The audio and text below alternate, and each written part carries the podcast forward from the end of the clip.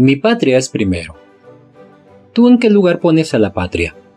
Ahora te hablaremos del caso de un personaje que en un momento llegó a poner por delante el interés de la nación que el amor a su propio padre. Tixla es un poblado que se encuentra en un hermoso valle entre las montañas de Guerrero y era un importante punto de descanso y abastecimiento para los recorridos que se hacían en el camino del puerto de Acapulco a la Ciudad de México. Allí nació Vicente Ramón Guerrero Saldaña el 10 de agosto de 1782. De cuna humilde, Vicente Guerrero creció como muchos niños de esa época, ayudando a su padre, Juan Pedro Guerrero, quien era empleado de la acaudalada familia de los Yermo, específicamente de don Gabriel, el amo Gabriel. De esta forma Vicente Guerrero conoció y aprendió los caminos de la Costa Chica, la Costa Grande hoy en el estado de Guerrero, los valles de México, Puebla y aún parte de la región de la Mixteca, poblana y oaxaqueña desarrollando además una estrecha relación con su padre, quien se convirtió de algún modo en maestro y amigo de Vicente. Cuando Morelos llegó a extender el movimiento de independencia por las montañas de la región donde vivía Vicente Guerrero, este decidió unirse a la lucha, obteniendo sus primeros ascensos militares entre 1811 y 1812. Durante un año de septiembre de 1813 a septiembre de 1814, Guerrero fue comisionado para escoltar y proteger al Congreso de Anáhuac encabezando una corporación de 400 hombres. Cuando por desgracia murieron Mariano Matamoros y Hermenegildo Galeana, el Congreso ascendió a Guerrero al grado de coronel y le ordenó que se dirigiera desde el sur de Michoacán hacia la Cayoapa, Oaxaca, para organizar un nuevo cuerpo de tropas. Sin embargo, las circunstancias lo llevaron a enfrentar a corporaciones de monarquistas españoles en la región de la Mixteca, con tan buen resultado que se dio la orden para que se le dejara Guerrero el mando de acciones en la porción occidental de la Mixteca. Enterado de la prisión de Morelos, se empeñó en reunir a los miembros dispersos del Congreso escoltándolos hasta Tehuacán, a donde llegaron el 16 de noviembre de 1815. Allí ocurrió la infortunada disolución del Congreso. Ordenada por Mieri Terán y sin fuerza militar suficiente para oponerse a tal medida, Guerrero se apartó del sur de Puebla para establecerse en la Mixteca Baja. Pero esto no quiere decir que no fuera considerable la fuerza militar que encabezaba Guerrero.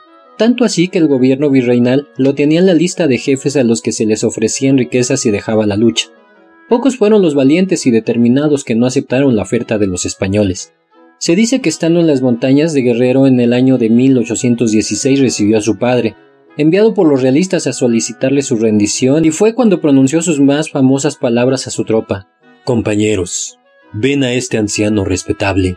Es mi padre. Viene a ofrecerme empleos y recompensas en nombre de los españoles. Yo he respetado siempre a mi padre, pero mi patria es primero. Su padre entendió que para Vicente Guerrero la lucha a la que se entregó era lo más importante entonces, más que las comodidades personales, y le deseó suerte en su empresa. Los españoles no pudieron hacer nunca que Vicente Guerrero se rindiera. Siguió luchando hasta que se consiguió que México fuera independiente y le correspondió ser presidente de México en 1829. Un nuevo juramento. Cuando inició la lucha por la independencia de México, España estaba pasando por momentos difíciles, porque los ejércitos franceses habían invadido su país y se abrió una fuerte discusión sobre el tipo de gobierno que más convenía a los españoles. Una de las posturas más fuertes fue la de establecer el sistema constitucionalista, es decir, que el gobierno y la relación entre los habitantes del reino y sus territorios estuviera determinada por las leyes en las que casi todos estuvieran de acuerdo y que se asentaran en un libro llamado Constitución. Para elaborar la Constitución se necesitaba entonces que hubiera representantes de todos los pobladores de los territorios que conformaban el dominio español, incluyendo lo que en ese momento todavía era la Nueva España, y así entre todos se pusieran de acuerdo con las leyes.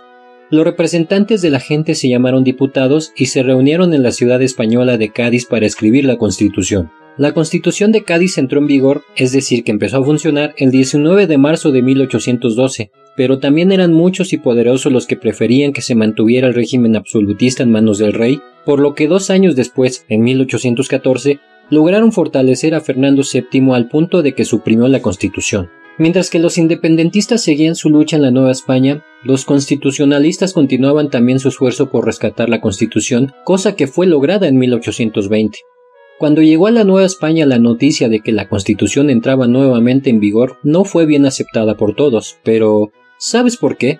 La Constitución era de corte liberal, es decir, procuraba la libertad de los integrantes de la nación, les reconocía a las personas derechos que el absolutismo no. Uno de los más importantes es que se reconocía a las personas como ciudadanos y no como súbditos, pero además La Constitución establecía el sufragio, la libertad de imprenta, abolía la Inquisición, acordaba el reparto de tierras y la libertad de industria, reconocía la igualdad de representación y de derechos entre los americanos y los peninsulares, entre otras cosas.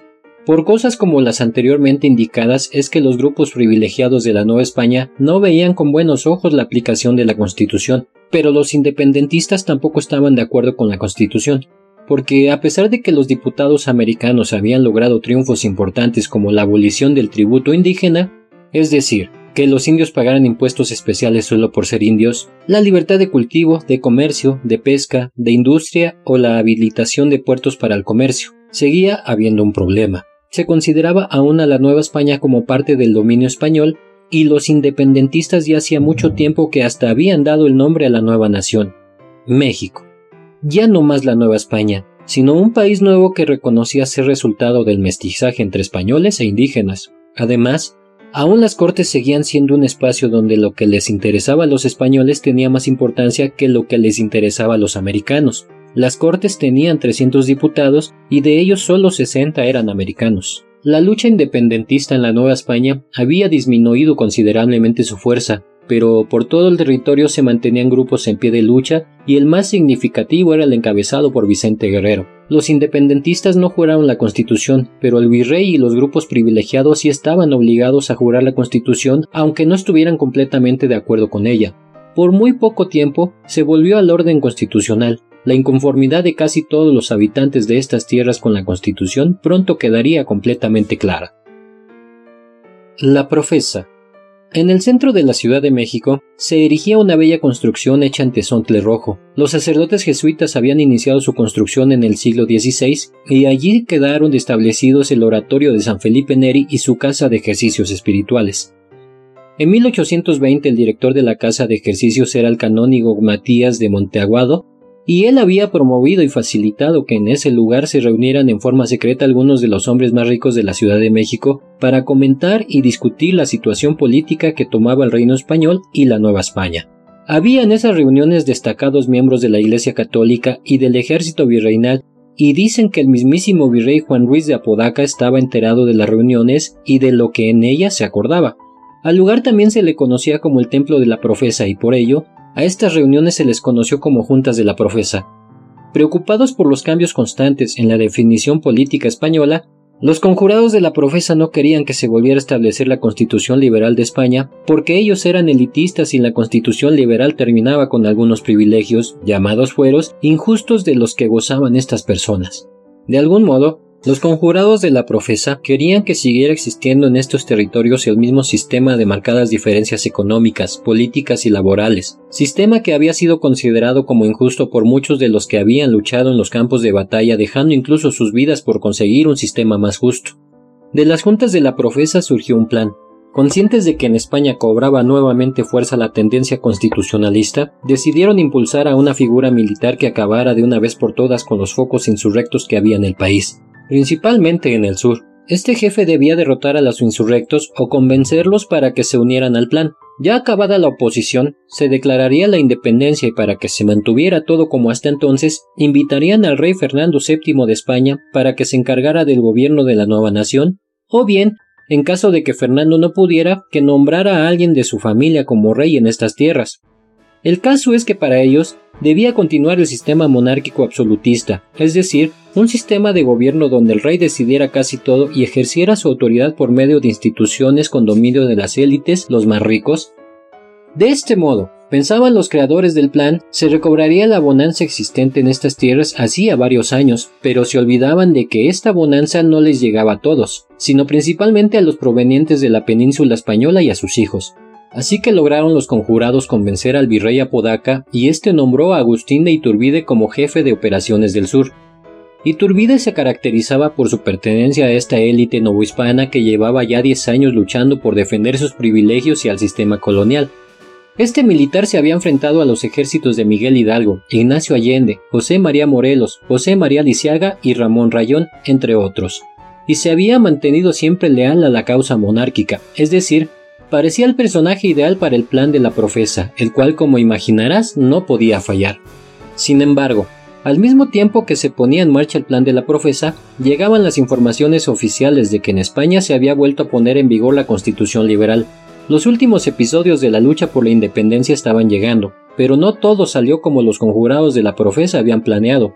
El virrey se vio obligado a jurar fidelidad a la Constitución, y Turbide no pudo derrotar a Vicente Guerrero y su pragmatismo y astucia le hizo dar un pequeño giro a los planes originales. El desenlace estaba cerca. Teloloapan. Entre las montañas del sur hay un lugar que se llama Teloloapan. El nombre, de origen náhuatl, significa agua bajo las piedras y ello se debe al nacimiento de un río subterráneo debajo de la población. En la zona se encuentran vestigios abundantes de una erupción volcánica ocurrida seguramente hace cientos de años. El centro de la ciudad, que era básicamente la antigua población, se encuentra en la cúspide de una pronunciada elevación, pero alrededor se encuentran otras elevaciones más, de modo que para desplazarse en el entorno es necesario realizar ascensos y descensos. En este lugar puso Agustín de Iturbide su cuartel general a finales de 1820. Iturbide acababa de ser nombrado jefe de operaciones del sur del ejército realista con la intención de acabar con Vicente Guerrero, el más tenaz de los independentistas que tenía años buscando la emancipación de la Nueva España para acabar con los privilegios de los españoles y darle igualdad a todos los habitantes de estas tierras. Para este momento Agustín de Iturbide se había puesto de acuerdo con poderosos sacerdotes y militares para buscar también la independencia de la Nueva España, solo que ellos tenían poco tiempo queriendo la independencia y lo hacían para tratar de mantener sus privilegios y mantener la desigualdad. Por ello es que querían acabar con Vicente Guerrero porque les estorbaban sus planes de mantener sus privilegios. Pero Agustín de Iturbide no encontraría tan sencillo cumplir con su misión. Vicente Guerrero llevaba años combatiendo a los españoles y si bien es cierto que no lograba victorias significativas, tampoco los españoles habían podido derrotarlo en forma definitiva. Guerrero contaba con mucha simpatía entre la población del lugar, era muy querido y por ello los lugareños no ayudaban a Iturbide, quien ofrecía recompensas para los que le dieran información sobre el paradero de Vicente Guerrero y sus hombres, al tiempo que amenazaba con castigos a los que no le ayudaran. En realidad, lejos de que Iturbide pudiera lograr su cometido, sus fuerzas fueron derrotadas un par de veces, así que Iturbide decidió cambiar de táctica y empezó a mandarle cartas a Vicente Guerrero para proponerle que se cambiara al bando de los monarquistas ofreciéndole un buen puesto y riquezas. Pero ya antes Guerrero había recibido invitaciones de ese tipo. Una vez incluso, el virrey había convencido al mismo padre de Vicente para que fuera a ofrecerle pasarse con los españoles y desde entonces Vicente Guerrero había dado su famosa respuesta. Mi patria es primero. ¿Qué crees que ocurrió entonces? Iturbide era muy astuto y pronto se dio cuenta de que podría lograr más aliándose con los antiguos insurgentes que tratando de eliminarlos. Calculó el apoyo que podía tener de otros jefes militares realistas y se decidió a dar un paso fundamental, aliarse a como diera lugar con Guerrero. Así que al empezar el mes de febrero de 1821, en las cartas que le dirigió Iturbide a Guerrero, empezó a hablar de conseguir juntos la independencia de México. Esto le pareció más atractivo a Guerrero, podía conseguir un muy fuerte aliado para obtener al fin la independencia de México, así que empezaron a dirigirse cartas para llegar a un posible acuerdo. Iturbide explicó a Guerrero su plan, que se basaba en tres garantías para que pudieran contar con el mayor número posible de aliados, conseguir la independencia, mantener la religión católica y mantener la unidad de lo que hasta entonces había sido el territorio de la Nueva España y sus habitantes. Guerrero aceptó que fuera Agustín de Iturbide quien encabezara el movimiento de allí en adelante, y cuentan las narraciones que en el pueblito de Acatempan, que se encuentra cercano a Teloloapan, se reunieron Guerrero e Iturbide para darse un abrazo de amistad mediante el que dejaban claro a los seguidores de ambos que a partir de ese momento cooperarían para lograr la independencia con la promesa de respetar los acuerdos y de que en unos días más Agustín de Iturbide daría a conocer su plan en la población de Iguala. El plan de Iguala. ¿Conoces Iguala? Iguala es una ciudad bonita, con su centro sumamente arbolado y unos jardines donde las ardillas juguetean y si eres amable con ellas hasta se acercan para que les des un cacahuate. El clima en Iguala es más bien caluroso, pero en invierno, como en el mes de febrero, la temperatura es buena y el mes de febrero de 1821, para ser más exactos el día 24, Agustín de Iturbide dio a conocer públicamente un plan para hacer independiente a México de una vez por todas. Agustín de Iturbide hasta ese momento había sido soldado del ejército de los españoles, pero ya tenía en mente trabajar para que México fuera independiente y participaba de un proyecto elaborado por otras personas en la Ciudad de México, el Plan de la Profesa. Pero luego de estar participando en la campaña del sur tratando de someter a Vicente Guerrero, y luego de intercambiar algunas ideas con el mismo Vicente Guerrero, se convenció de que el plan elaborado por la Junta de la Profesa era muy intolerante y elitista, por lo que no contaría con el suficiente apoyo de la gente de los diferentes rumbos de la Nueva España. Así que luego de pactar amistad con Vicente Guerrero y recibir de él el ofrecimiento de su apoyo absoluto si en realidad luchaba por la independencia de México, Iturbide emitió el plan de Iguala, como no había en ese tiempo imprentas en Iguala, Iturbide reunió un grupo de personas para que hicieran a mano muchas copias y enseguida las mandó con emisarios a las autoridades civiles, militares y eclesiásticas de casi todo el territorio de la Nueva España. Iturbide reunió en la plaza de Iguala a los militares de la región sur y a la tropa le leyó el plan.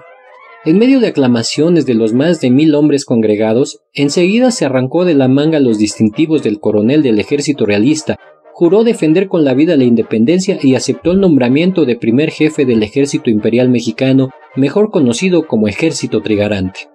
Los principales puntos del plan consideraban que la religión católica sería la única tolerada, que la Nueva España sería independiente en ese momento y en el futuro de cualquier otro país, que su gobierno sería una monarquía moderada y que el trono se le ofrecería a Fernando VII u otro miembro de la casa reinante española que todos los habitantes, sin distinción de raza, serían ciudadanos libres y con opción a cualquier empleo, que el clero conservaría todos sus privilegios, llamados entonces fueros, que las tropas que se unieran al plan serían consideradas de inmediato como milicia nacional, que se formaría un ejército protector de la independencia llamado de las tres garantías que serían religión, independencia y unión del territorio y sus habitantes ya fueran americanos o europeos.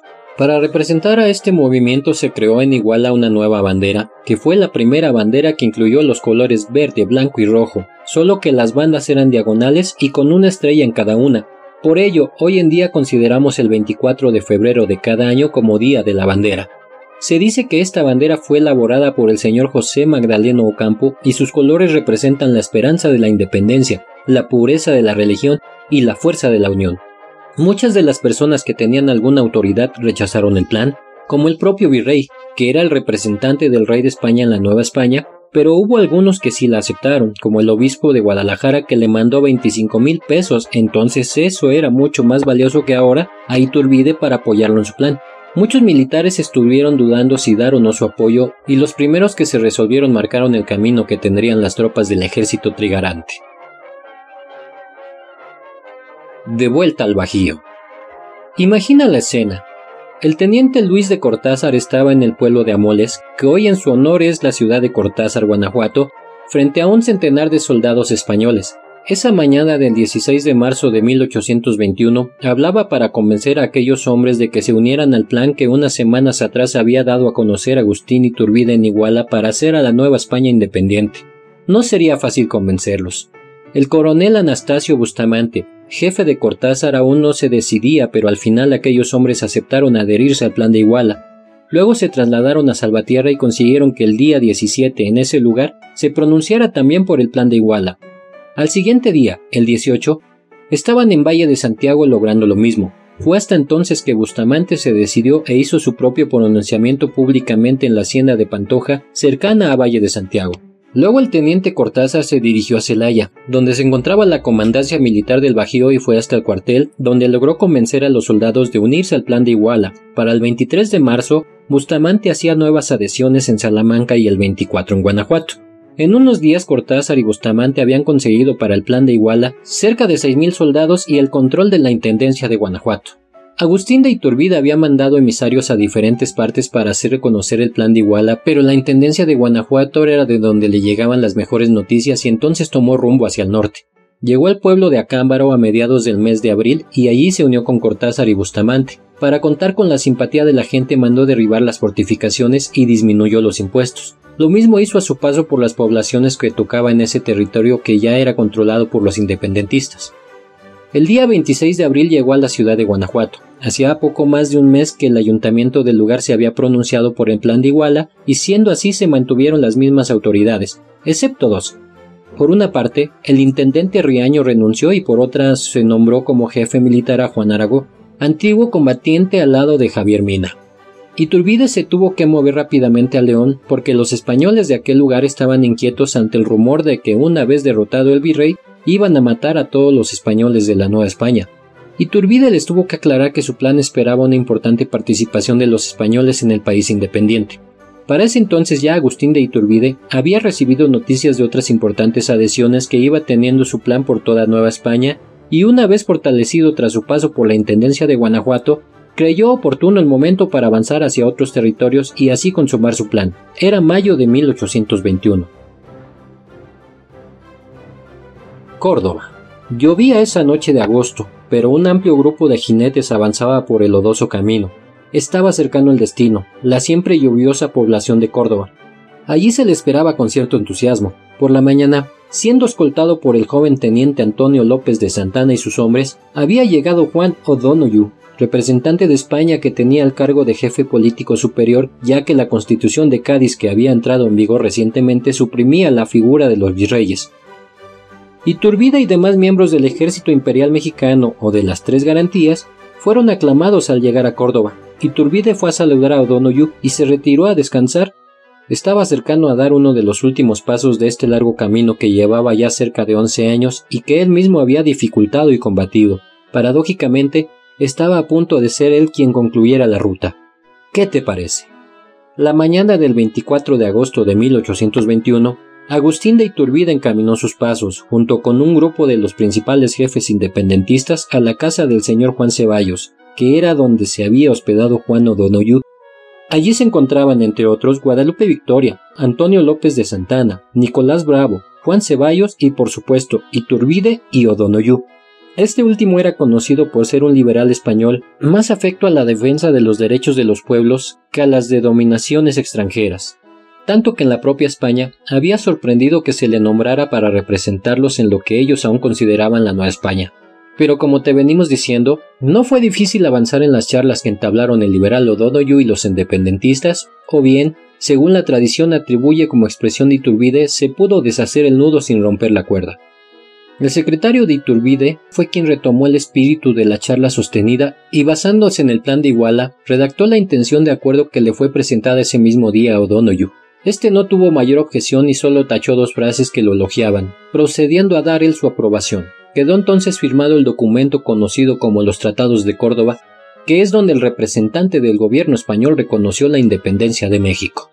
Las montañas que rodeaban a Córdoba fueron mudos testigos de este importante paso de diplomacia, es decir, arreglar las cosas dialogando, siendo amables y honestos, pero, entre otras cosas, había que contar con el visto bueno del rey de España, por ello O'Donoghue le escribió diciéndole La independencia ya era indefectible, es decir, inevitable, sin que hubiese fuerza en el mundo capaz de contrarrestarla. Nosotros mismos, es decir, los españoles, hemos experimentado de lo que es capaz un pueblo que quiere ser libre. Era preciso, pues, acceder a que la América sea reconocida por nación soberana e independiente y que se llame en lo sucesivo Imperio Mexicano. La entrada triunfal. El 19 de agosto de 1821, el ejército español libró su última batalla en lo que había sido la Nueva España. Fueron derrotados. El entonces pueblo de Azcapotzalco fue testigo de la victoria del ejército imperial mexicano.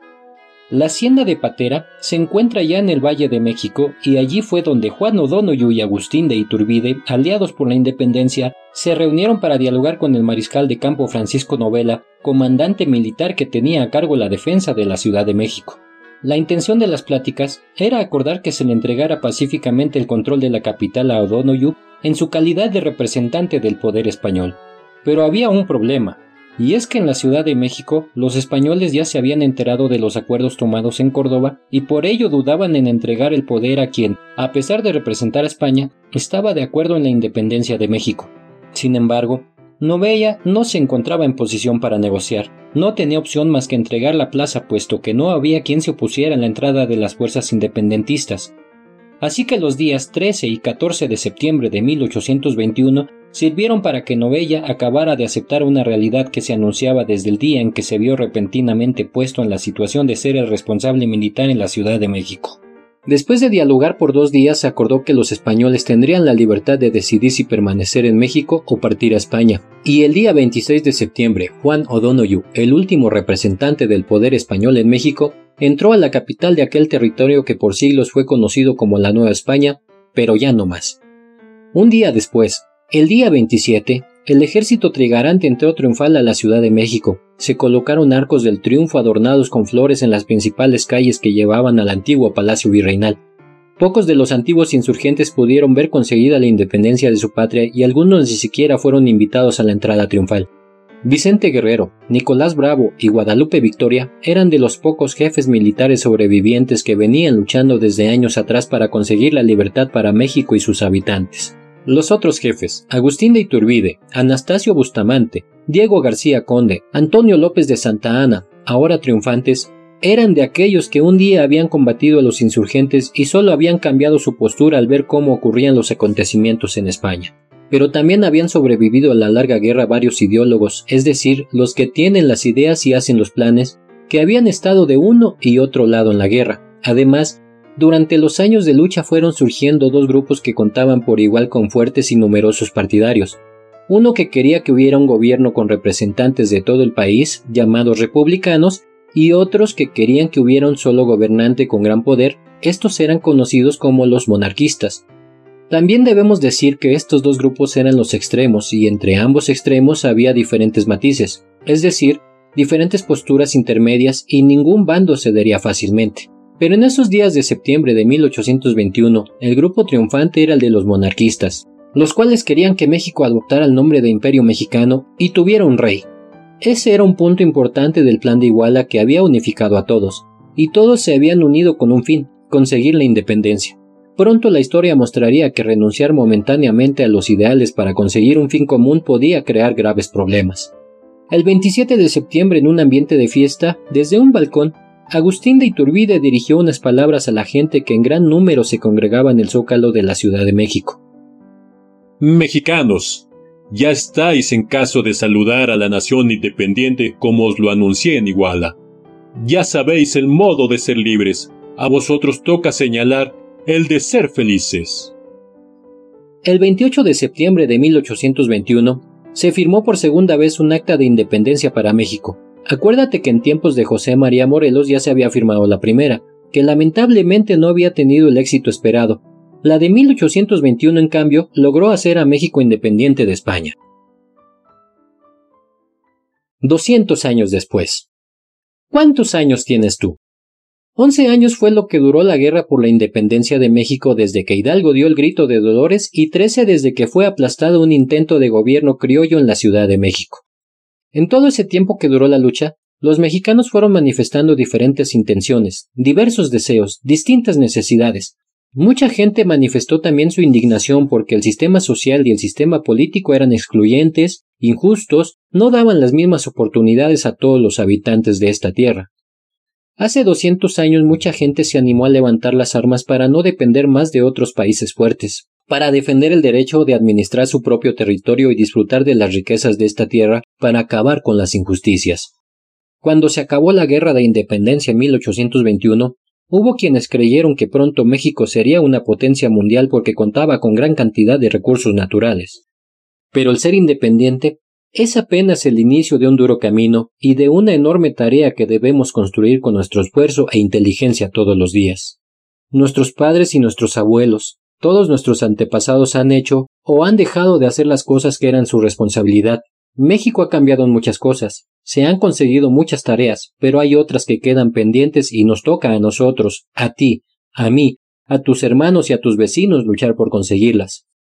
¿Tú crees que en México se ha acabado la exclusión hoy en día? ¿Tú crees que en México hoy todos tienen las mismas oportunidades? Hay muchas poblaciones y muchísima gente en nuestro país que vive en la pobreza, sin luz eléctrica en sus casas, sin hospitales, sin poder ir a la escuela, muchas familias que ganan unos cuantos pesos mientras otras ganan miles y millones. Muchas veces, por ejemplo, los indígenas o las mujeres no tienen las mismas oportunidades políticas o laborales. No podemos cerrar ni los ojos ni el corazón ante la desigualdad y ante la injusticia, porque estaríamos traicionando los ideales y la lucha de muchos de nuestros héroes del pasado, de Hidalgo, de Morelos, de Guerrero, de victoria. Muchas veces nuestros libros de historia nos platican cómo empezó la lucha por nuestra independencia, pero casi nunca nos platican cómo transcurrió y cómo fue que acabó once años después. No nos platican que cuando se ganó por fin la guerra el 27 de septiembre de 1821, Se había dado apenas el primer paso y quedaban muchas tareas por cumplir y muchos sueños por alcanzar. Ese primer paso fue muy importante, pero nuestro país necesita que los mexicanos demos muchos pasos más. Necesita que sigamos siendo valientes para que valga la pena una lucha de once años. Necesita que seamos muy inteligentes y honestos, que seamos generosos y equitativos para evitar más guerras, para conseguir un país más justo y entonces orgullosos poder gritar. ¡Viva México!